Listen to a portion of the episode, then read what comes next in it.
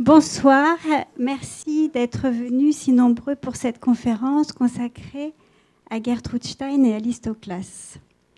Nadine Satia, notre invitée, est docteur en littérature comparée. Elle a fait sa thèse à la Sorbonne et elle a publié des éditions commentées autour d'œuvres autour d'auteurs du 19e, les frères Goncourt, Balzac, Maupassant, Villiers de l'Isle-Adam, Zola, avant de se lancer dans la biographie.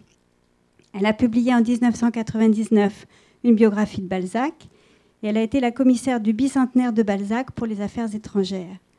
En 2003, dans le droit fil de sa thèse sur la folie masculine dans la littérature fin de siècle, elle a publié une biographie de Maupassant qui a reçu un prix de l'Académie française et le prix littéraire de l'Académie des sciences morales et politiques.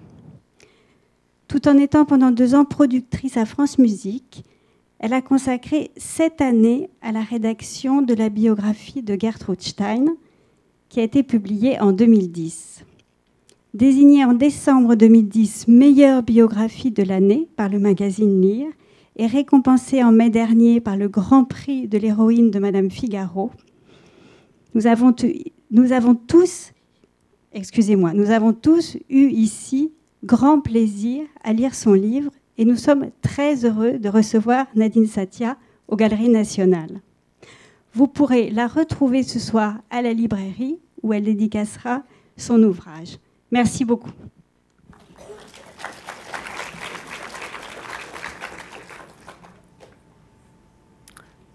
Dieu seul sait pourquoi il m'a été donné tant de bonheur. C'est ainsi qu'en 1953, à l'âge de 76 ans, Alice résume sa vie avec Gertrude Stein à une amie retrouvée par hasard dans l'autobus. Dieu seul sait pourquoi il m'a été donné tant de bonheur. Alors, si vous le voulez bien, oublions ici les clichés qui traînent encore aujourd'hui dans les journaux, où l'on croit devoir plaindre la pauvre Alice supposément asservie, dominée, écrasée par la grosse, la lourde, l'impériale Gertrude Stein. Et oublions aussi le cliché inverse, lancé par Hemingway, d'une Gertrude menée à la baguette dans la vie privée par une Alice venimeuse et méchante. Alice n'a jamais fait pleinement confiance à Hemingway, et elle avait raison. Léo, le frère de Gertrude, qui n'a jamais accepté la place qu'Alice a prise dans la vie de sa sœur, a lui aussi contribué à cette légende d'une Alice opportuniste et sournoise, qui se serait petit à petit entortillée autour de Gertrude comme le lierre autour d'un arbre. Et les photographies, ont joué un grand rôle dans l'idée qu'on s'est faite de la relation entre les deux femmes. Celle-ci, par exemple, de Cécile Beaton, prise dans son studio de Londres en avril 1936. En soi, c'est une photo très réussie. Et Gertrude, à l'époque, furent d'ailleurs Gertrude et Alice furent d'ailleurs ravies par la mise en scène que Beaton avait préparée.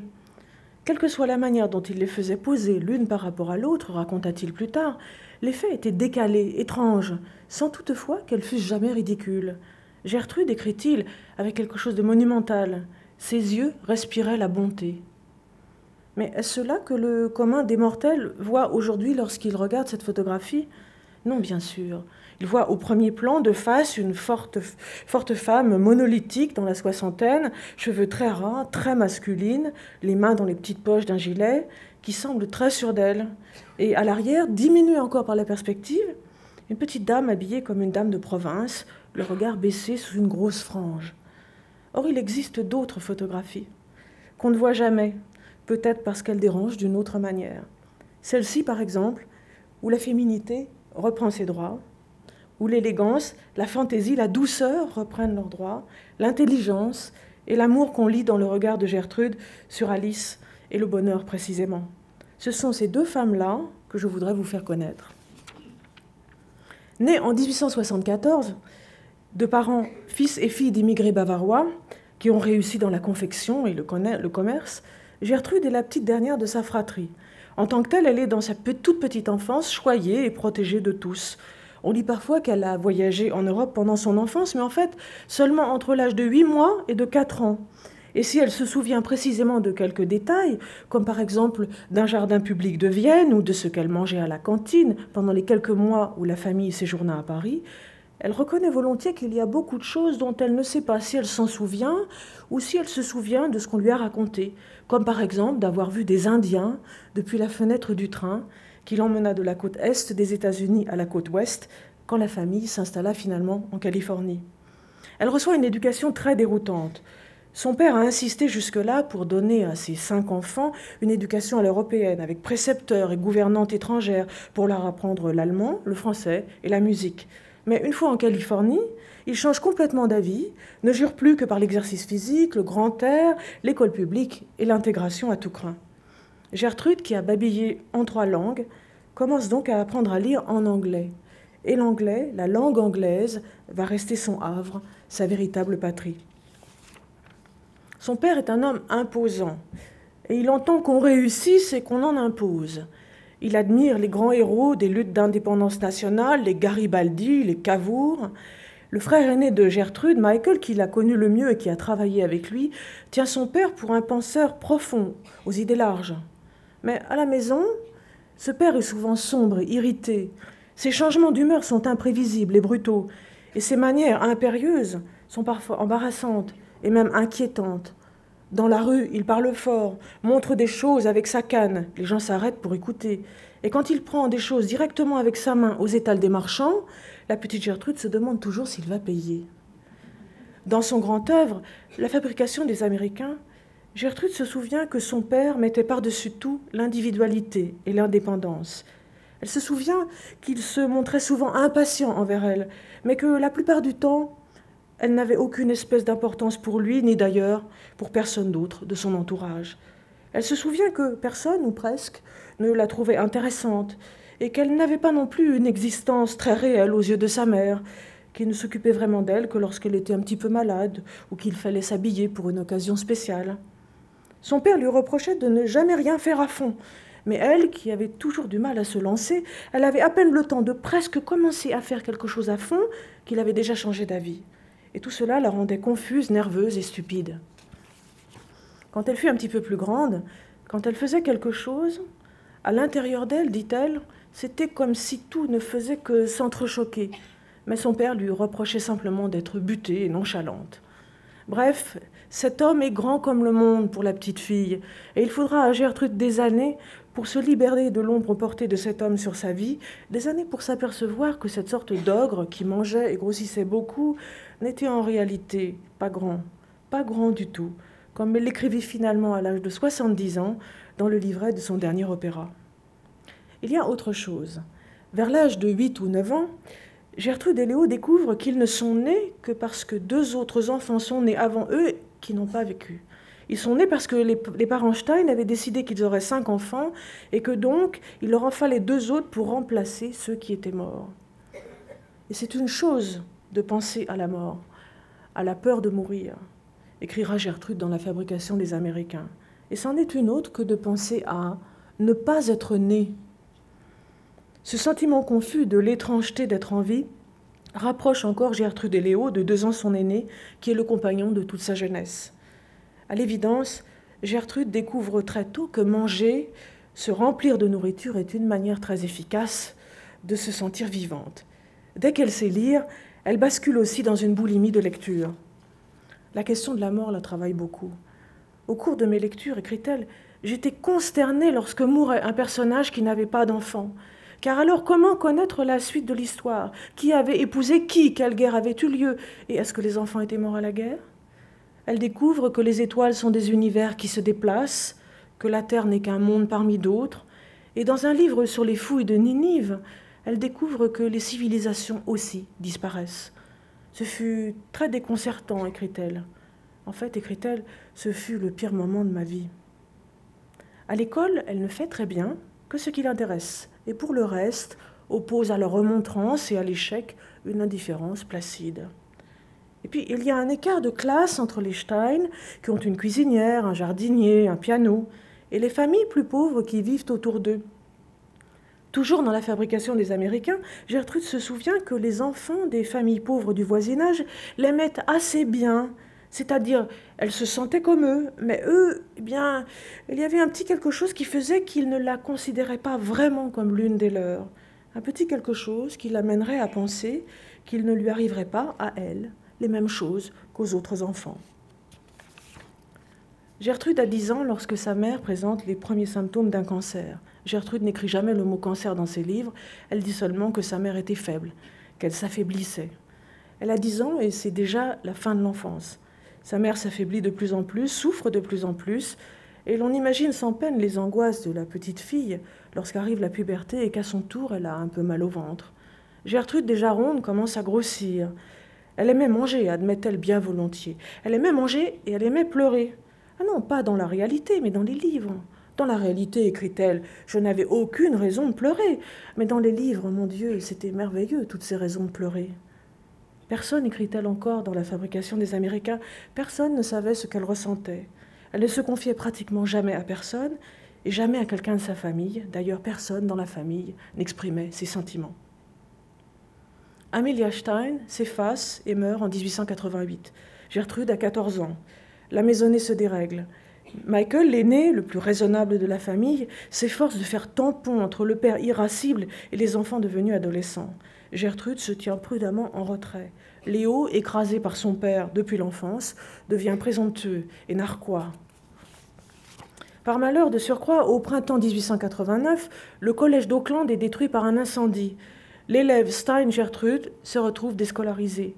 Il y a aussi on ne sait trop quelle ambiguïté sexuelle dans les relations de son père avec Bertha, sa sœur aînée. En tout cas, Gertrude a ressenti confusément qu'il est préférable que les filles se méfient des désirs sexuels des pères. Tout comme son frère Léo, elle est très inhibée et ne surmontera que très tard ses inhibitions. Plus que jamais, elle se réfugie dans la lecture. Michael travaille avec son père, Léo et Gertrude passent toutes les nuits à discuter et toute la journée au lit à lire des livres. Et vers l'âge de 16 ans, Gertrude à une sorte de révélation. Ce fut, écrit-elle, un moment passionnant entre tous, une première libération. Contrairement à son frère Léo, devenu une sorte d'encyclopédie ambulante pour être à la hauteur des attentes de son père, elle décide que tout savoir n'est pas de son ressort et que son affaire désormais, c'est la littérature. Brutalement, en janvier 1891, le père meurt. Michael prend les choses en main, il est désigné tuteur de Gertrude et Léo, encore mineurs, et assure l'avenir de toute la fratrie en investissant judicieusement l'héritage familial. Les, enfants Stein ne sont pas millionnaires, mais pourvu qu'ils modèrent leurs dépenses, ils n'auront jamais besoin de travailler pour vivre. Notre vie sans père a commencé, une vie très agréable, écrira plus tard Gertrude en 1937. Mais d'un autre côté, dans la fabrication des Américains, achevée en 1911, c'est-à-dire 26 ans plus tôt, elle se félicite de l'éducation bizarre que leur a donnée leur père, les obligeant d'un côté à s'endurcir, à vivre comme s'ils étaient pauvres et ne pouvaient compter que sur eux-mêmes, et d'un autre côté leur procurant les commodités dont disposaient les enfants des riches. Si cette contradiction leur a d'abord causé beaucoup de désarroi, Gertrude et Léo ont apprécié plus tard dans la vie d'avoir entre eux ce mélange de riches et de pauvres. Quand Léo, 19 ans, est accepté comme étudiant libre à Harvard, Gertrude le suit sur la côte Est. Accueillie à Baltimore dans la joyeuse famille d'une de ses tantes, elle commence à fréquenter les amis étudiants de son frère et revient à la vie, se libère de l'adolescence et de la solitude. Une cousine la décrit comme une jeune femme bien en chair, aussi originale dans ses idées que dans ses manières, dotée d'un humour ravageur, et qui s'attire immédiatement la sympathie de tout le monde, hommes, femmes, enfants, euh, petites bonnes allemandes, blanchisseuses noires. Au printemps 1893, elle s'inscrit à Radcliffe, l'annexe féminine de Harvard, pour rattraper son retard et préparer l'examen d'admission. Pleine d'énergie, elle y étudie avec sincérité pendant quatre ans.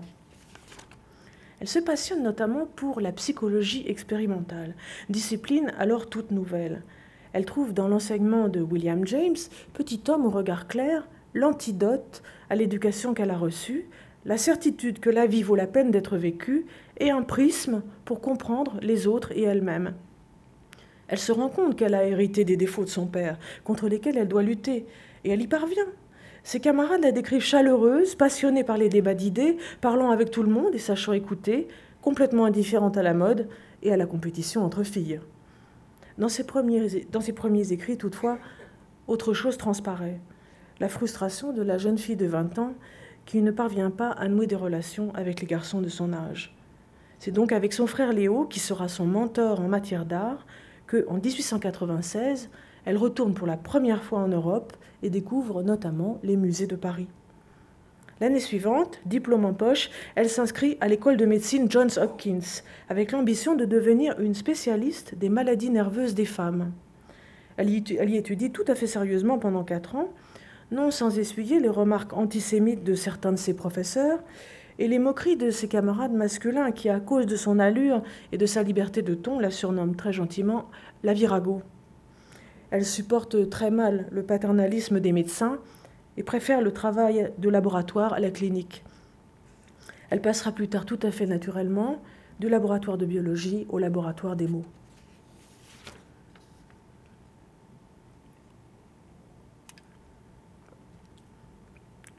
Finalement, elle tombe amoureuse d'une belle étudiante, hélas déjà liée à une autre femme. Toujours très inhibée, Gertrude a le sentiment de ne rien avoir à offrir, qu'une noble influence intellectuelle et morale. Cette relation inaboutie et douloureuse la pousse à écrire son premier texte autobiographique, Les choses telles qu'elles sont, texte vraiment très très sage aux yeux du lecteur d'aujourd'hui, mais impubliable à l'époque où l'homosexualité est complètement taboue. Le texte reste dans un tiroir pendant 30 ans et ne sera publié qu'après sa mort. À cet échec amoureux s'ajoute une autre déconvenue. Son mémoire de fin de quatrième année de médecine déçoit certains de ses professeurs.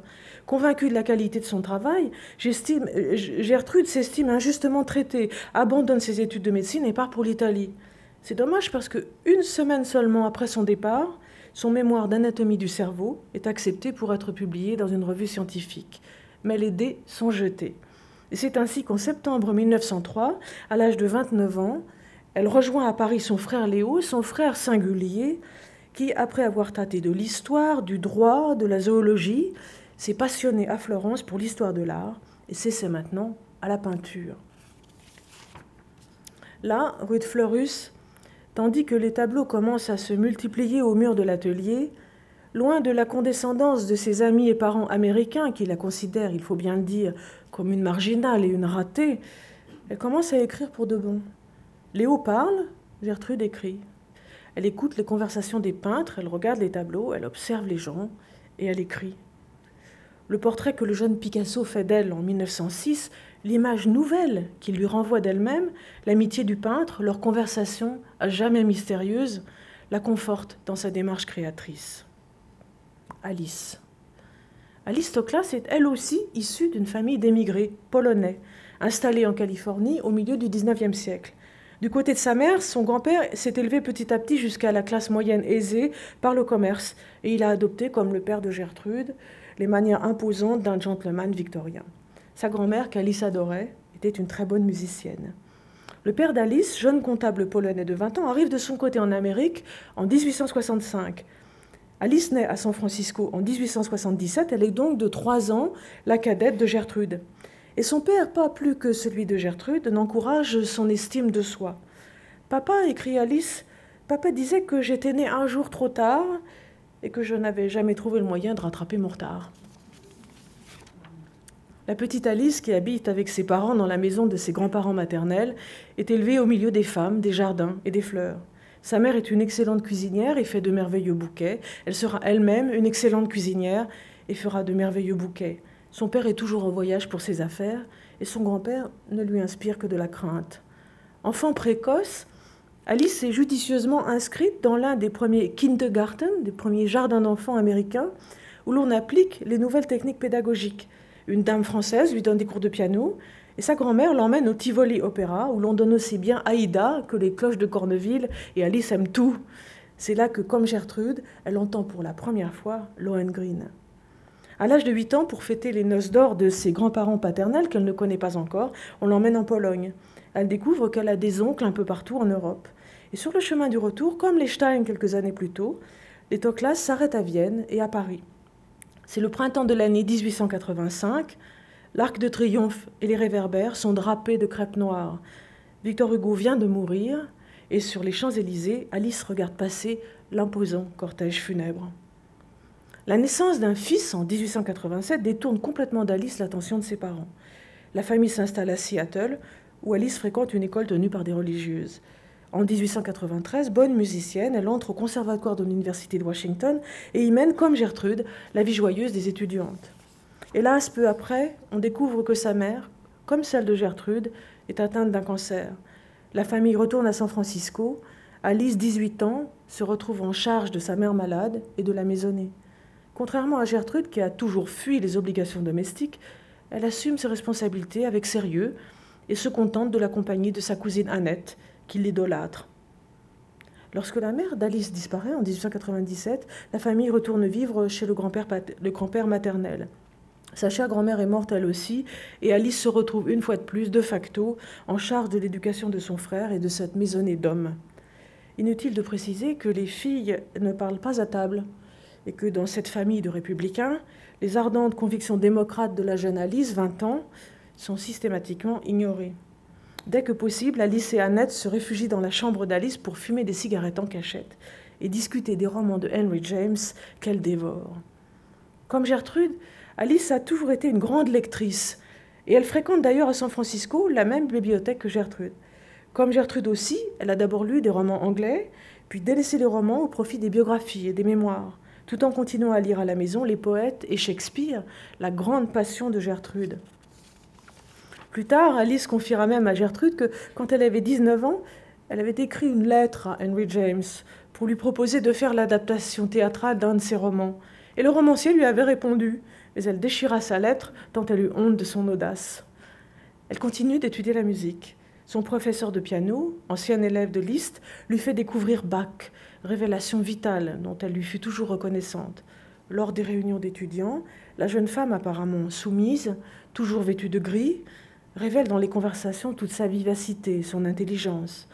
Elle commence à se tourner vers des amies plus âgées, plus intéressantes. De cette époque date le début de son attachement pour Harriet Levy, critique dramatique et amie d'enfance de Sarah Stein, Sarah, née Sarah Samuels, la femme du frère aîné de Gertrude, Michael Stein. Et c'est très important parce que, en fait, c'est par ce biais qu'Alice et Gertrude vont finir par se rencontrer. L'été, Alice s'offre tout de même une escapade à Monterey, une petite colonie d'artistes au sud de San Francisco. Elle y monte à cheval, s'habille d'étonnantes robes de batik ou de soie achetées à Chinatown. Heureuse de l'agréable et joyeuse compagnie, elle décourage toutefois soigneusement les avances masculines. Puis elle retourne à San Francisco et renfile son uniforme gris de gouvernante. Mais elle est pleine d'humour envers sa condition et s'amuse plusieurs fois lors de réunions amicales à passer pour la bonne.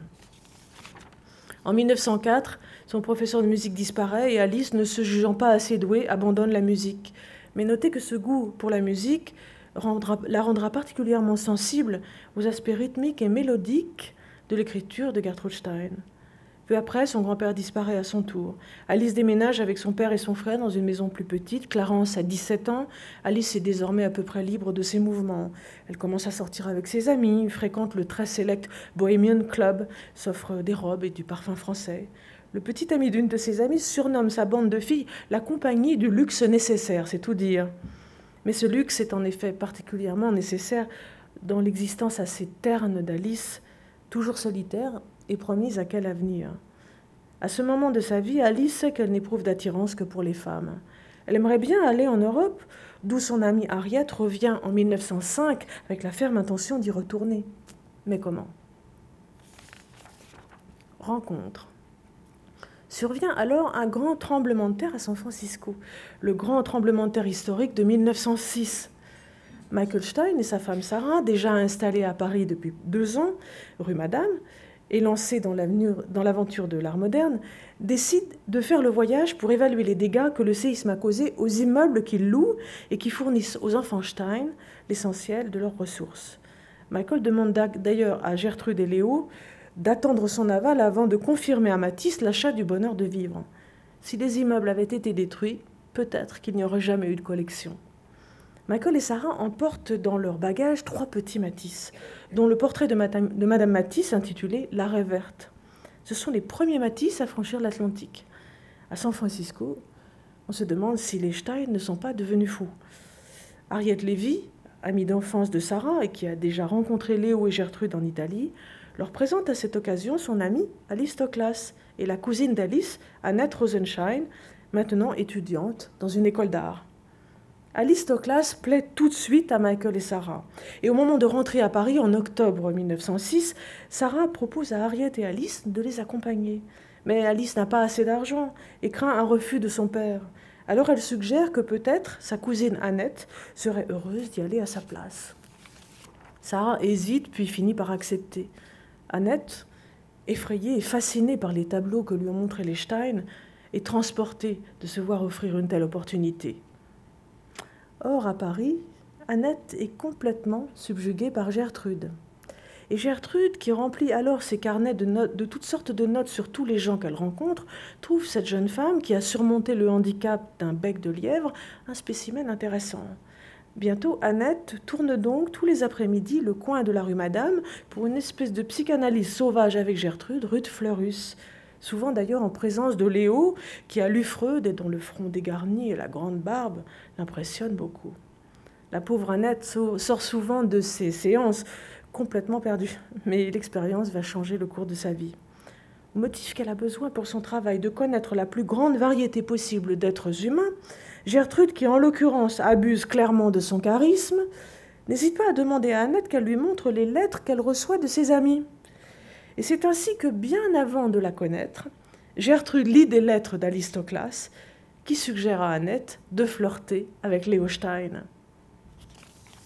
C'est seulement un an plus tard, en 1907, qu'Alice et son amie Harriet arrivent à leur tour à Paris. Et là, il est clair qu'Alice a, comme Annette, un coup de foudre pour Gertrude. La rencontre a lieu chez Michael et Sarah, rue Madame, dans l'immense salon rempli de tableaux.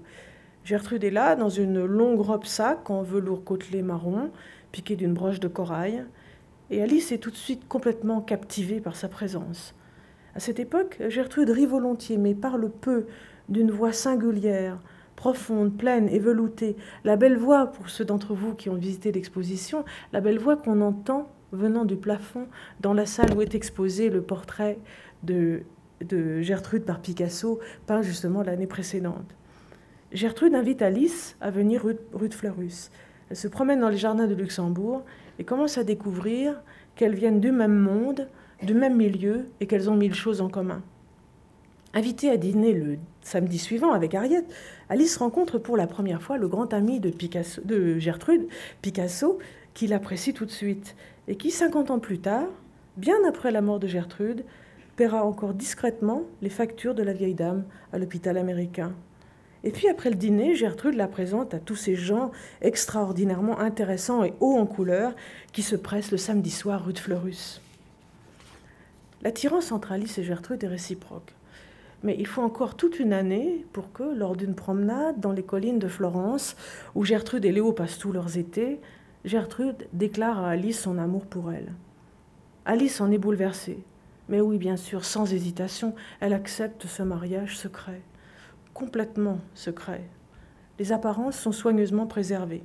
Simplement, au retour des vacances, Alice s'installe avec Harriet rue, Notre-Dame-des-Champs, à deux pas de la rue de Fleurus. Et petit à petit, elle passe de plus en plus de temps avec Gertrude.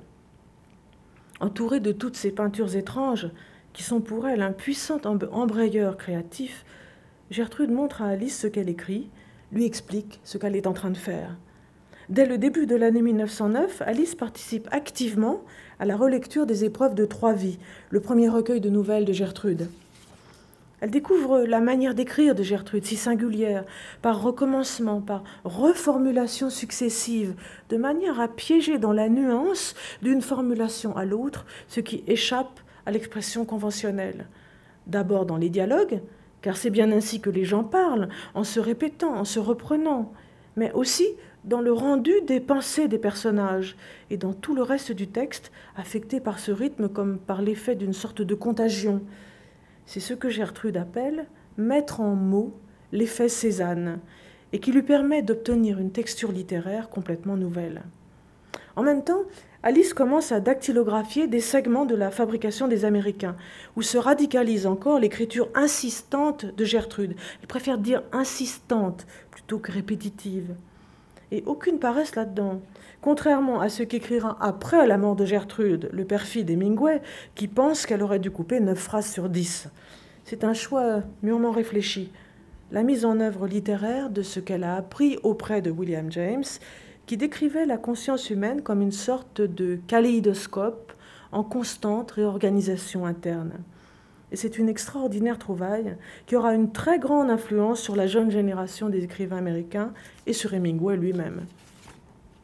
Au début, la fabrication des, Américains devait être l'histoire de la famille de Gertrude, l'histoire d'une famille d'émigrants sur plusieurs générations, l'histoire de leur assimilation, de leur intégration, mais alors traitée de manière scientifique, par la description des comportements de chacun, comme lorsque Gertrude étudiait les réactions des étudiants lors de ses travaux pratiques de psychologie à Harvard.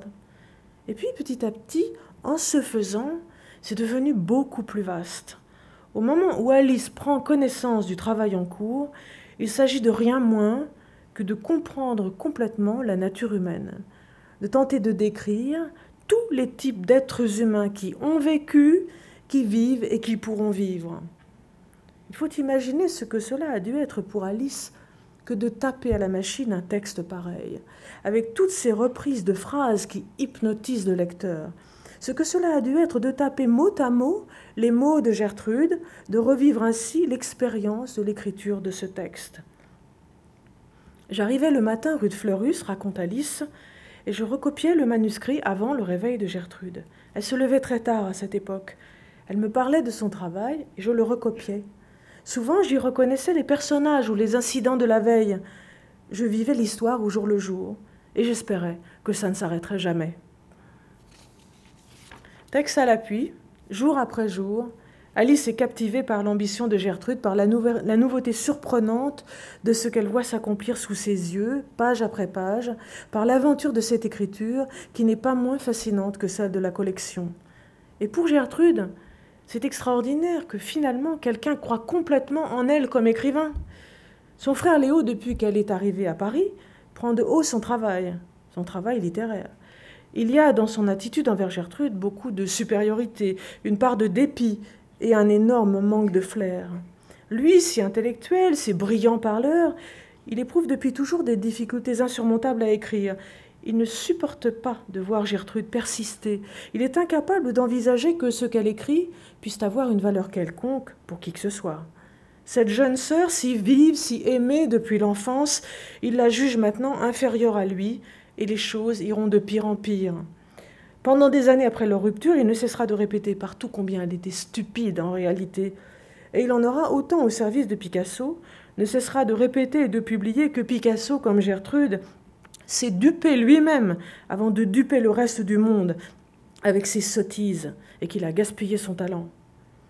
C'est donc un immense soulagement pour Gertrude que d'être aimée aussi pour son travail, d'éprouver, écrit-elle dans La fabrication des Américains, la joie parfaite de trouver quelqu'un qui aime vraiment ce que vous aimez, ce que vous fabriquez, ce que vous faites, ce que vous êtes. On éprouve, écrit-elle, et il faut évidemment lire entre les lignes, car ce n'est évidemment pas seulement de pendules ou de mouchoirs qu'il s'agit. On éprouve quelque chose de très étrange quand on aime, par exemple, une pendule, que tout le monde dans votre entourage trouve laide et ridicule, et qu'on aime vraiment cet objet, et qu'on l'aime vraiment beaucoup, et que l'amour qu'on lui porte est quelque chose de sérieux, ou bien quand on aime un mouchoir coloré que l'on trouve très gai et dont tout le monde dans votre entourage pense qu'il est très laid et ridicule et pense que vous l'aimez uniquement pour vous singulariser alors que vous l'aimez de manière tout à fait sérieuse. Ou bien vous aimez manger quelque chose et tout le monde trouve votre goût pour cette chose enfantin. Ou bien vous aimez quelque chose que tout le monde trouve dégoûtant et que personne ne peut vraiment aimer. Ou bien vous écrivez un livre et pendant que vous l'écrivez, vous avez honte, parce que tout le monde doit penser que vous êtes idiote ou folle, et pourtant vous l'écrivez et vous avez honte. Vous savez que tout le monde va se moquer de vous ou vous prendre en pitié, et vous éprouvez une drôle de sensation et vous n'êtes pas très sûr, et vous continuez à écrire. Et puis quelqu'un dit oui. Oui à quelque chose que vous aimez, ou que vous êtes en train de faire ou de fabriquer, et du coup, plus jamais vous n'éprouverez de la même manière écrasante ce sentiment de peur et de honte que vous écriviez quand vous étiez en train d'écrire, ou que vous exprimiez votre goût pour une certaine chose, et que personne n'avait encore dit oui à ce quelque chose. Et jamais, ajoute Gertrude, jamais plus vous n'éprouverez de nouveau, tout à fait aussi complètement, le sentiment de reconnaissance que vous avez éprouvé alors. Gertrude connaîtra évidemment encore des périodes de découragement, bien sûr, mais maintenant elle a le sentiment d'être un grand auteur à l'intérieur. Et la petite fille qui naguère pleurait quand dans un roman mourait un personnage qui n'avait pas d'enfant, c'est maintenant pouvoir accéder à une autre forme de continuation que la procréation. Petit à petit, Alice passe non seulement les matinées, mais les journées, puis les soirées rue de Fleurus, aux grandes dames d'Ariette Lévy, qui, pas plus que Sarah Stein, la femme de Michael, ne comprend ce qui se joue entre Alice et Gertrude. Sarah, qui se considère comme une fine psychologue, tombe des nues lorsqu'une amie lui ouvre les yeux. Et dès lors, très embarrassée, elle se comportera en présence d'Alice comme si elle n'était pas là. Enfin, que les autres le comprennent ou non, qu'ils l'acceptent ou non, Alice en arrive à la conviction que ce sera une grande mission pour elle dans la vie que de seconder Gertrude Stein, de permettre à son talent de se réaliser. Une mission qu'elle va remplir avec dévouement, tact et finesse, n'en déplaise à toutes les mauvaises langues.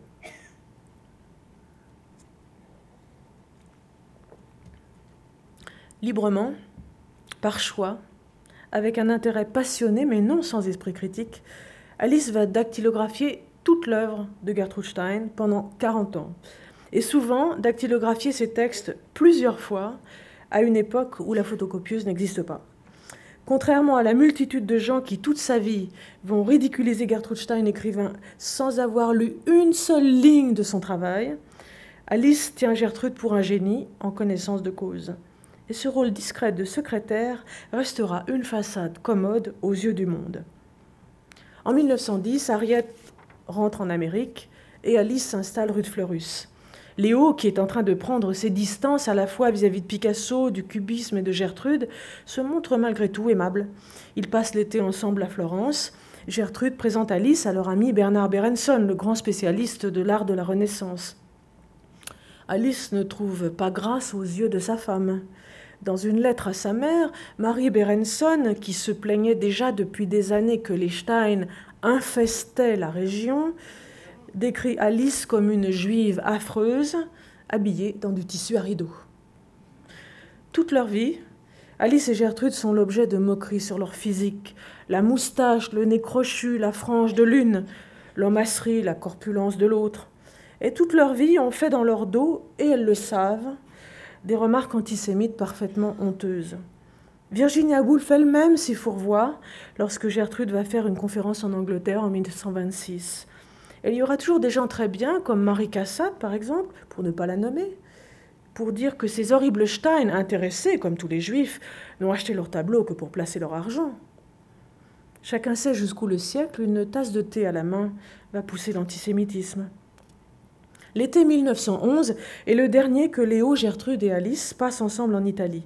En novembre 1911, en faisant mourir le personnage de David, double de son frère, Gertrude liquide Léo dans la dernière partie de la fabrication des Américains, dont l'achèvement la délivre de son histoire familiale.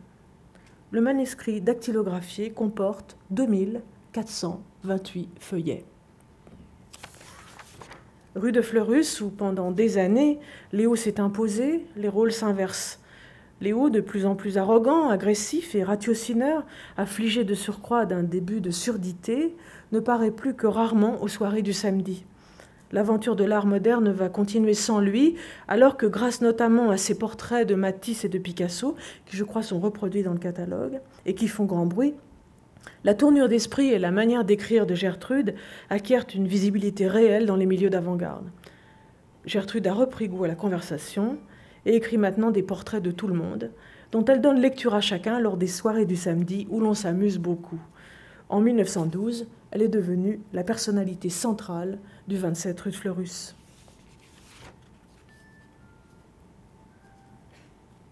Dès lors, Gertrude et Alice commencent à inventer librement leur vie, leur art de vivre. Gertrude achète désormais des tableaux toute seule, des Picasso et des Juan Gris aussi. Elle est parmi les premières à s'intéresser à Juan Gris avant-guerre. Fini les étés en Italie, elle fonde en 1912 le grand voyage en Espagne dont Alice rêve depuis sa jeunesse. Alice encourage Gertrude à surmonter sa timidité et à aller en Angleterre pour prendre contact avec des éditeurs. Oui, vous entendez bien, timidité. Tout l'atteste Gertrude est pétrie d'angoisse. Elle s'inquiète de ne pas savoir comment parler à des éditeurs, craint qu'on ne la prenne pour une suffragette et qu'on l'arrête, sans compter, ajoute Alice, une demi-douzaine d'autres peurs mineures. Et loin d'être le bulldog que décrivent certains, elle sera encore tout intimidée lorsqu'on lui proposera pour la première fois de faire une conférence. En 1913, lors de la grande, l'immense exposition d'art moderne euh, en Amérique, le fameux Armory Show, le nom de Gertrude Stein circule à New York. Un journaliste qui deviendra l'un de ses amis les plus proches la surnomme la cubiste des lettres. Elle est lancée. Léo, dégoûté, décide de quitter la rue de Fleurus. Gertrude et lui se partagent les tableaux. Ils ne peuvent plus se supporter, ni même se parler. C'est Alice qui fait le va-et-vient d'une pièce à l'autre. Une fois Léo parti pour l'Italie, en 1914, Gertrude et Alice vont repeindre l'atelier, retapisser l'appartement. L'influence d'Alice est sensible. L'accrochage des tableaux devient plus élégant, une cheminée remplace le poêle, l'électricité est installée, l'atmosphère de l'atelier s'apaise. La dame qui, en 1914, publie Tendre bouton, recueil de descriptions d'une facture complètement révolutionnaire, mène une vie domestique tranquille et bien rangée. Du moins, tant que les circonstances le permettent. La Première Guerre mondiale surprend Gertrude et Alice en Angleterre, où Gertrude a finalement trouvé un éditeur pour trois vies. Mais la guerre va tout retarder de plusieurs années. Elles ne peuvent rentrer à Paris qu'en octobre 1914 et supportent vaillamment l'hiver, le manque de charbon, les queues pour acheter de la nourriture. Mais en mars 1915, la multiplication des attaques aériennes a finalement raison de leur sens de l'humour. Sur le conseil d'un ami, elles se réfugient donc à Majorque, à peine plus confortable qu'au temps de Chopin et de George Sand. Et dans cette solitude, elles apprennent à mieux se connaître. Gertrude commence à écrire là ce qui est aujourd'hui son texte érotique le plus connu, Lifting Belly, qui restera manuscrit et inédit pendant 40 ans, évidemment. Alice, plus discrète, plus soucieuse des convenances, réprouve les allusions à leur bonheur intime qui affleurent, désormais, ça et là dans tous les écrits de Gertrude. On le sait parce que Gertrude inclut les remarques d'Alice dans les textes qu'elle écrit. Par exemple, dans un petit texte intitulé Bonne année, on lit ce petit dialogue. Ceci ne doit pas être mis dans un livre. Pourquoi pas? Parce qu'il ne faut pas. Du coup, dans le même texte, en faisant mine de s'auto-censurer pour faire plaisir à Alice, Gertrude écrit malicieusement nous prenons notre petit déjeuner et nous fumons un cigare. Ce n'est pas ce qui se passe, à quoi nous donnons un autre nom. Il y a des moustiques et il y a des tensions, mais elles ne manquent d'esprit ni l'une ni l'autre. Dans un autre petit texte intitulé Mexico, on lit Si tu veux être respectable, adresse-toi à moi en me disant oui chef. J'aime beaucoup qu'on me dise oui chef, mais qui parle?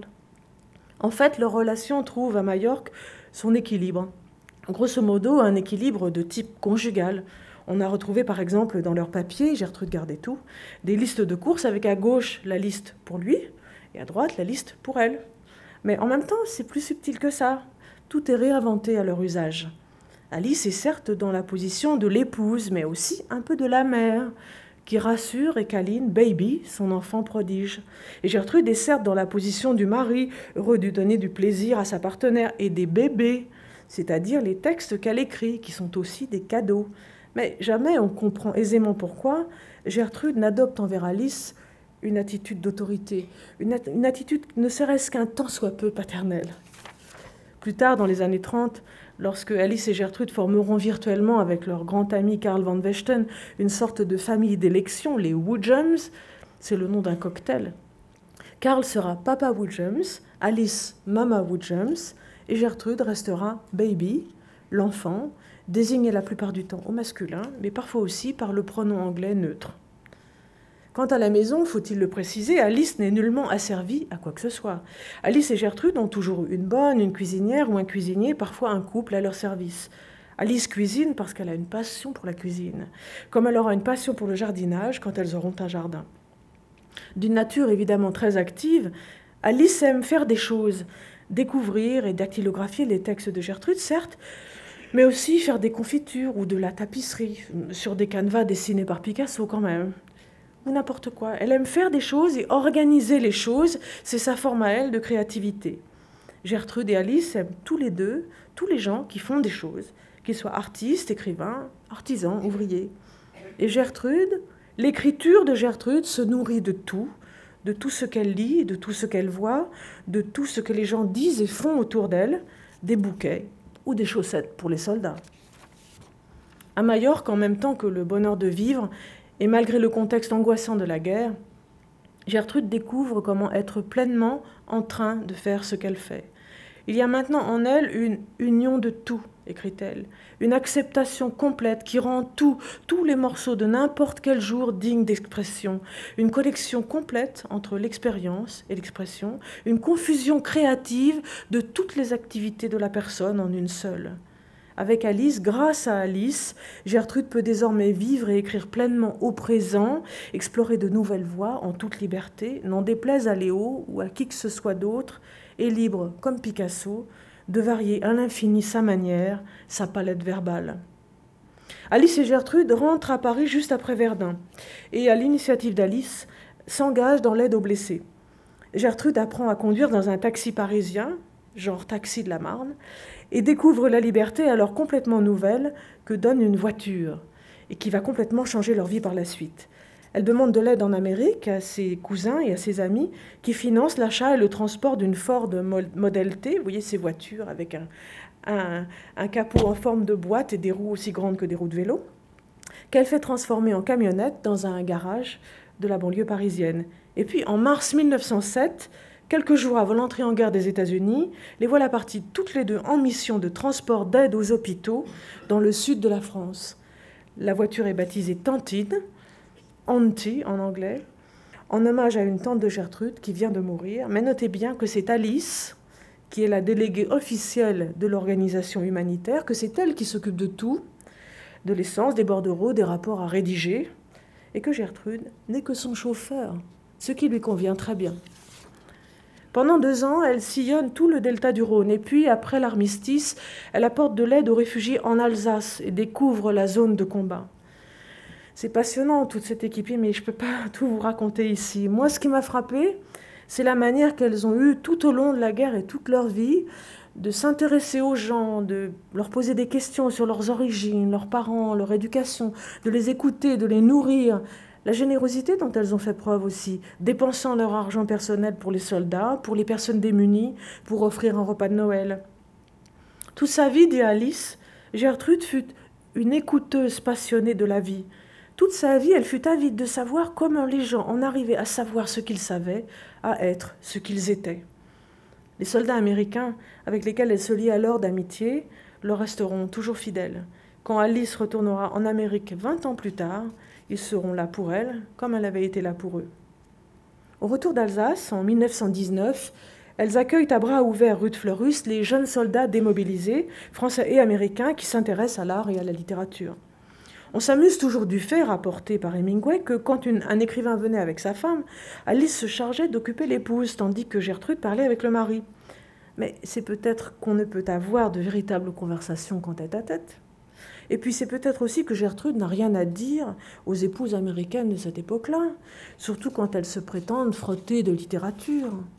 Francis Scott Fitzgerald, qu'on ne peut soupçonner de misogynie, est exaspéré lui aussi en arrivant à Paris en 1925 par les Américaines qu'il rencontre, citation, des femmes et des filles sans cervelle jouant des coups et qui, à les entendre, ont toutes lu James Joyce.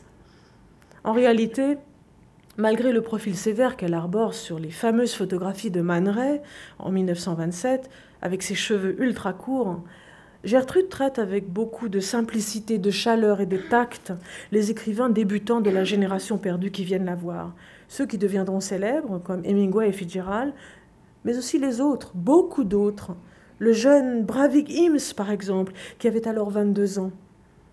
Gertrude, écrit-il, avait le secret de communiquer son enthousiasme, parce qu'en tant qu'artiste, elle était sincère et profondément sensible et entièrement dévouée à son travail, humble sujette au royaume des mots. Elle s'exprimait rarement avec véhémence, en général, elle se contentait de barrer d'un léger trait de crayon les phrases ou les mots qui, dans mes manuscrits, ne lui plaisaient pas, et c'était à moi de deviner pourquoi cela n'allait pas. Quand elle avait vraiment quelque chose d'important à dire, elle le faisait rapidement d'un tour monocorde, comme si cela l'embarrassait. Elle préférait de loin parler de baseball, des soldats américains, des jardins ou de la cuisine. Alors elle riait, expansive et radieuse. Mais écrire pour elle, cela signifiait discipline, devoir, loyauté. Les mots doivent être serrés pour que le style soit bon, disait-elle avec beaucoup de sérieux. Et dans ces moments-là, elle ressemblait vraiment à un moine, austère, illuminé et grave. Contrairement à ce qu'écrit Hemingway, que l'on cite vraiment beaucoup trop à mon goût, elle ne s'est nullement fâchée avec tout le monde, et surtout pas sans raison, y compris avec lui. C'est lui qui l'a ridiculisé en 1925 dans un livre aujourd'hui oublié, puis à plusieurs reprises par la suite. Il était déçu parce qu'elle n'avait pas écrit d'article sur son premier recueil de nouvelles, alors qu'il venait de l'aider à publier le début de la fabrication des Américains dans une revue. Mais cela ne justifie pas qu'il l'ait traité dans une lettre de 1925 de Yupin Timoré. Par la suite, quand il fut lancé, il s'exaspéra de voir le nom de Gertrude Stein toujours associé au sien par les journalistes. Il aurait préféré qu'on oublie ce qu'il lui devait. Et comme plusieurs autres personnes qui savaient pourtant exactement pourquoi elle a écrit ce qu'elle a écrit sur eux dans ce livre, il n'apprécia pas le portrait qu'elle fit de lui dans Autobiographie d'Aristoclas, où l'on peut lire en filigrane l'impression qu'elle eut que ce jeune homme si beau, élevé comme une fille, était en réalité un homosexuel qui surjoua ensuite sa virilité. Fitzgerald, qu'on ne cite jamais, se comporta quant à lui de manière entièrement différente et garda toute sa vie une véritable vénération pour Gertrude Stein. Lorsque, au cours de sa tournée de conférences en Amérique, elle passa le voir à Baltimore en 1934, un témoin l'entendit murmurer tandis qu'elle remontait dans la voiture pour partir. C'est un peu comme si Jésus-Christ s'était arrêté chez moi en passant. Les jeunes gens, artistes ou écrivains, se rapprochent alors de Gertrude, soit parce qu'ils ont lu ses textes et l'admirent comme écrivain d'avant-garde, soit attirés par sa notoriété de collectionneuse. Elle continue à soutenir de jeunes peintres, plutôt médiocres, leur achète des tableaux, à défaut de pouvoir s'offrir des Picasso et des Matisse, devenus trop chers pour elle. Elle lit les textes des jeunes écrivains, aide certains à publier dans des revues, et il l'aide, elle aussi, à publier ses œuvres. C'est ainsi que paraît l'énorme fabrication des Américains, restée 15 ans dans un tiroir en 1925 à Paris, en anglais et en intégralité, et puis un petit peu plus tard en français, dans une version très très abrégée. Certains puisent auprès d'elle, après le traumatisme de la guerre, ni plus ni moins que l'énergie de continuer à vivre et à écrire, comme elle, naguère, auprès de William James. D'autres, moins sincères, se retournent contre elle quand ils n'obtiennent pas d'elle ce qu'ils escomptaient quand elle n'est pas assez complaisante ou décroche leur toile des murs de l'atelier. Le peintre Tchelitchev, par exemple, quand elle refuse qu'il fasse son portrait, dit en privé qu'il refuse, lui, en tant qu'aristocrate russe, de se prosterner devant une juive. Alice ne déclara donc pas sans raison plus tard qu'il n'était qu'un horrible petit arriviste, comme beaucoup des jeunes gens qui ont ensuite caricaturé Gertrude Stein. Beaucoup ne comprennent pas que depuis toujours, les tableaux sont pour elle, pour son travail d'écriture, encore une fois, des embrayeurs dont elle se sépare lorsqu'il cesse de la stimuler. Bref, de même qu'il a fallu avant-guerre canaliser le flot des visiteurs, il faut dans l'entre-deux-guerres instaurer certaines règles, décourager le manque de discrétion, les mauvaises manières, l'ivrognerie, la platitude et la familiarité. Les contrevenants sont congédiés sur l'heure, parfois vivement, comme Hemingway quand il est sous. Parfois, Gertrude fait savoir aux gens, d'une simple carte de visite, que Gertrude Stein, imprimée, ne souhaite plus les voir. Point.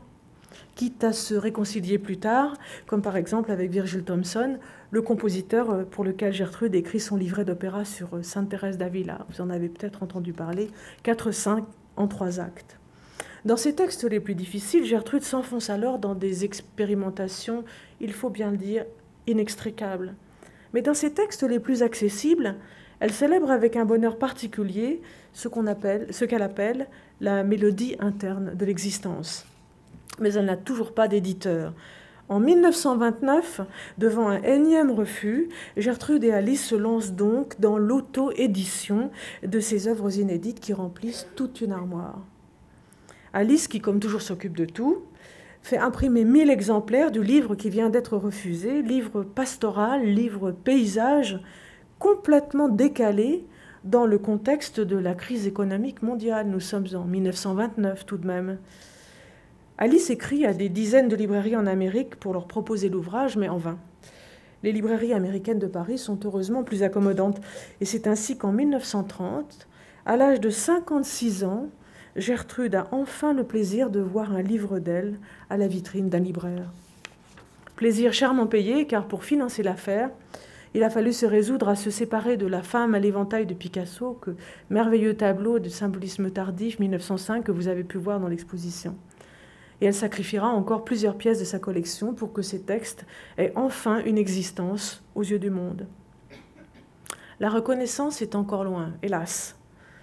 Lorsque, à l'automne 1932, comme elle vient de lire le, manuscrit des mémoires de Fernand Olivier, alors intitulé Mes neuf années avec Picasso, elle a une idée. Depuis des années, ses amis lui conseillent d'écrire ses souvenirs, mais elle s'y refuse toujours, ça ne l'intéresse pas. Mais si c'était Alice qui racontait ses 25 années avec Gertrude Stein, c'est-à-dire si elle écrivait comme si c'était Alice qui racontait, elle se met au travail, tâtonne un peu, et puis voilà qu'elle attrape, mais alors à la perfection, la manière de parler d'Alice, la manière de raconter d'Alice, l'humour à froid d'Alice, la causticité d'Alice. En deux mois, dans la maison qu'elle loue alors pour la belle saison près du lac du Bourget, le livre est écrit et c'est si bien fait que certaines personnes croient que c'est vraiment Alice qui en est l'auteur. Gommant les difficultés et les dépits de sa jeunesse, Gertrude y décrit ses relations avec tous les artistes et écrivains maintenant célèbres qu'elle a connus depuis le début du siècle, en rendant au passage la monnaie de leurs pièces avec une ironie subtile aux personnes qui l'ont sous-estimée. Et elle efface presque entièrement de l'histoire son frère Léo, qui lut le livre avec stupéfaction, mais de quoi s'étonna-t-il? Lui qui depuis vingt ans dénigrait sa sœur et ses écrits, et répétait partout qu'elle était stupide et bernait son monde. Pour contourner, les a priori des éditeurs contre Gertrude Stein, auteur réputé illisible, encore aujourd'hui, l'agent littéraire envoie le manuscrit à un grand éditeur américain sans nom d'auteur, sous le simple titre Autobiography of Alice B. Toklas, qui fera passer Alice à la postérité. Le livre qui raconte en clair l'histoire que tout le monde a envie d'entendre est, est accepté sur le champ, et le succès est phénoménal. En 1933, Gertrude Stein fait la couverture du magazine Time. En 1934, le livre est traduit en français, publié chez Gallimard. Et Gertrude, qui avait toujours dit qu'elle ne rentrerait en Amérique que lorsqu'elle serait célèbre, s'embarque pour une grande tournée de conférences à travers les États-Unis, entièrement organisée par Alice, bien sûr, et qui a un énorme retentissement. Infatigablement, mais avec joie maintenant, pendant six mois, elle explique sa démarche littéraire. Penchée en avant, rapporte un témoin, avec cette manière inoubliable de donner toute son attention à son interlocuteur, qui lui valut l'affection de centaines d'étudiants et de soldats. Au retour, évidemment, elle a du mal à se remettre à écrire. Le succès l'a changé. Elle écrit un livre de réflexion sur les chefs-d'œuvre et la géographie. Mais ce que les éditeurs attendent d'elle, évidemment, c'est la suite d'autobiographie d'Aristoclas. Elle fait de nouvelles conférences en Angleterre. Et puis elle écrit Autobiographie de tout le monde. Et cette fois, c'est vraiment elle, Gertrude, qui raconte sa vie avec Alice, ses relations avec Picasso, sa tournée de conférences en Amérique, récit entrecoupé de confidences sur sa famille. Elle écrit aussi directement en français un petit livre sur Picasso. Mais Alice veille et met de l'ordre dans les temps des verbes et le genre des mots. Et puis elle écrit une pièce de théâtre, sa version de Faust, et puis un livre pour les enfants qui s'intitule Le monde est rond. La Seconde Guerre mondiale se profile, mais Gertrude et Alice ne veulent pas y croire. Personne autour d'elle à la campagne ne veut y croire. Peut-être même que la France entière ne veut pas y croire. Impossible là aussi de tout raconter. Sous-estimant gravement le danger, ces deux dames-là, qui se sont parfaitement intégrées dans la communauté villageoise et qui sont très aimées aujourd'hui encore, restent en France. Un ami qu'elles connaissent depuis 15 ans et dont elles connaissent les opinions monarchistes, mais dont elles n'ont aucun moyen de connaître les responsabilités réelles dans la collaboration et la persécution des francs-maçons, se vantera plus tard pour sa défense d'avoir donné des consignes pour qu'on les protège. Manipulée par ce personnage et par le comité France-Amérique fondé après la Première Guerre mondiale pour favoriser la compréhension entre les peuples, Gertrude s'est laissée convaincre de traduire les premiers discours de Pétain. pensant faire une bonne action. Elle s'est heureusement arrêtée à temps. Cette erreur mise à part, Alice et Gertrude n'ont strictement rien fait de déshonorant.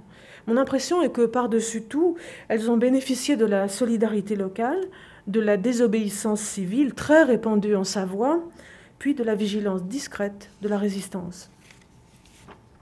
Au bureau de police, raconte Gertrude dans un livre, un employé refuse de tamponner la mention juive sur les papiers d'une dame.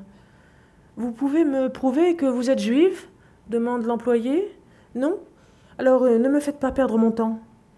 Et c'est certainement grâce à un employé de ce genre que Gertrude et Alice ne figurent sur aucun fichier racial connu. Le maire du village, où elle passe les deux dernières années de la guerre, le bien nommé Justin Ray, refuse quant à lui de les inscrire sur la liste des ressortissants américains résidant dans le département et appelés à être regroupés. Vous êtes évidemment trop âgés pour survivre dans un camp, leur dit-il, alors pourquoi devrais-je le leur dire? Et il sut convaincre tous les gens du village de préserver le secret. Seule la pâtissière de Bellay faillit un jour les trahir en leur envoyant par le quart, pour leur faire plaisir, un paquet de gâteaux adressés aux deux dames américaines de Culose. Heureusement, le paquet fut promptement escamoté. Pendant l'occupation, Gertrude et Alice se fondent dans le paysage. Lorsque par deux fois, les Allemands réquisitionnent leur maison, ils ne soupçonnent pas un instant que ces deux vieilles dames malfagotées sont à la fois américaines, juives et homosexuelles. Et elles, elles ignorent en grande partie le danger qu'elles courent. Par moments, elles semblent même complètement inconscientes. C'est seulement en voyant plus tard les premières photographies des camps d'extermination libérés par les Américains que Gertrude aura vraiment peur, rétrospectivement. Sur le moment, comme tout le monde, dans leur village, loin de tout, elles ne ressentent qu'une angoisse lourde et diffuse, et comme tout le monde, se préoccupent surtout de trouver à manger. Gertrude fait des kilomètres à pied pour un œuf, un peu de pain, et Alice, cuisinière émérite, fait illusion de son mieux avec presque rien. En décembre 1943, elles saisissent l'opportunité de vendre le portrait de Madame Cézanne, oui, celui qui est exposé ici, pour pouvoir acheter de la nourriture au marché noir. Malgré tout, et cela en dit long sur son caractère, Alice garde pendant quatre ans au fond d'un placard un bocal de fruits confits pour pouvoir confectionner un beau cake le jour de la libération. Peu avant la libération, les Américains débarqués en Provence arrivent dans la région et le bonheur de Gertrude et Alice est immense. Gertrude finit sa vie à Paris entourée de GIs. Elle est devenue une véritable icône et beaucoup de GIs viennent la voir comme on va voir la tour Eiffel. L'appartement de la, rue Christine, où elles se sont installées en 1938, a été visité par la Gestapo juste avant la libération, mais les Allemands n'ont pas eu le temps de revenir chercher les tableaux qu'ils avaient emballés. La collection Miracle est intacte. Alors, avec une obstination farouchement démocratique, dit un de ses amis anglais, beaucoup moins démocratique qu'elle, Gertrude montre ses Picasso et parle de Cézanne à ses garçons inquiets de l'avenir qui viennent la voir de partout et qui, assis par terre autour d'elle, en oublient parfois de mâcher leur chewing-gum. Elle écrit le livret d'un deuxième opéra, Notre mère à tous, qui évoque la vie de la célèbre militante américaine Suzanne Anthony, à laquelle elle s'identifie. Et puis elle écrit un livre sur les GIs, dont elle se sent un peu la mère aussi. Et puis, sans avoir rien dit à personne de la maladie qui la ronge, elle meurt sur la table d'opération en juillet 1947.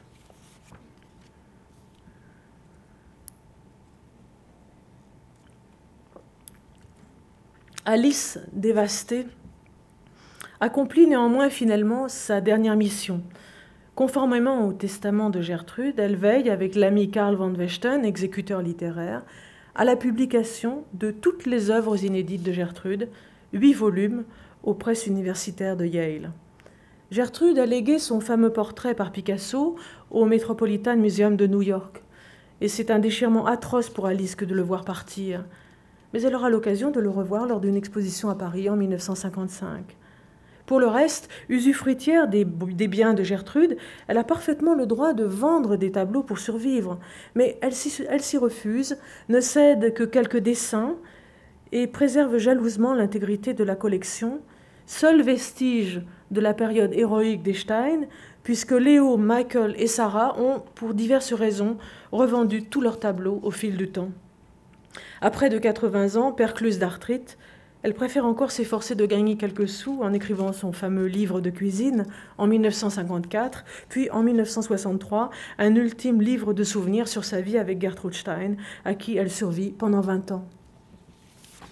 Expulsée en 1964 de l'appartement de la rue Christine, et la collection ayant été mise sous séquestre par les héritiers en 1961, elle finit sa longue vie entre des murs anonymes et nus mais sans jamais perdre son humour et sa vaillance. Peu avant sa mort, en 1967, c'est encore de la postérité de Gertrude qu'elle se soucie. Mais un jeune ami américain venu lui rendre visite la rassure. Il ment, bien sûr, pour lui faire plaisir. Non, l'assure-t-il, plus personne ne pense que Gertrude Stein se moquait du monde, lui dit-il. Son travail est tellement riche. Il faudra des générations pour en comprendre toute la richesse. Je vous remercie.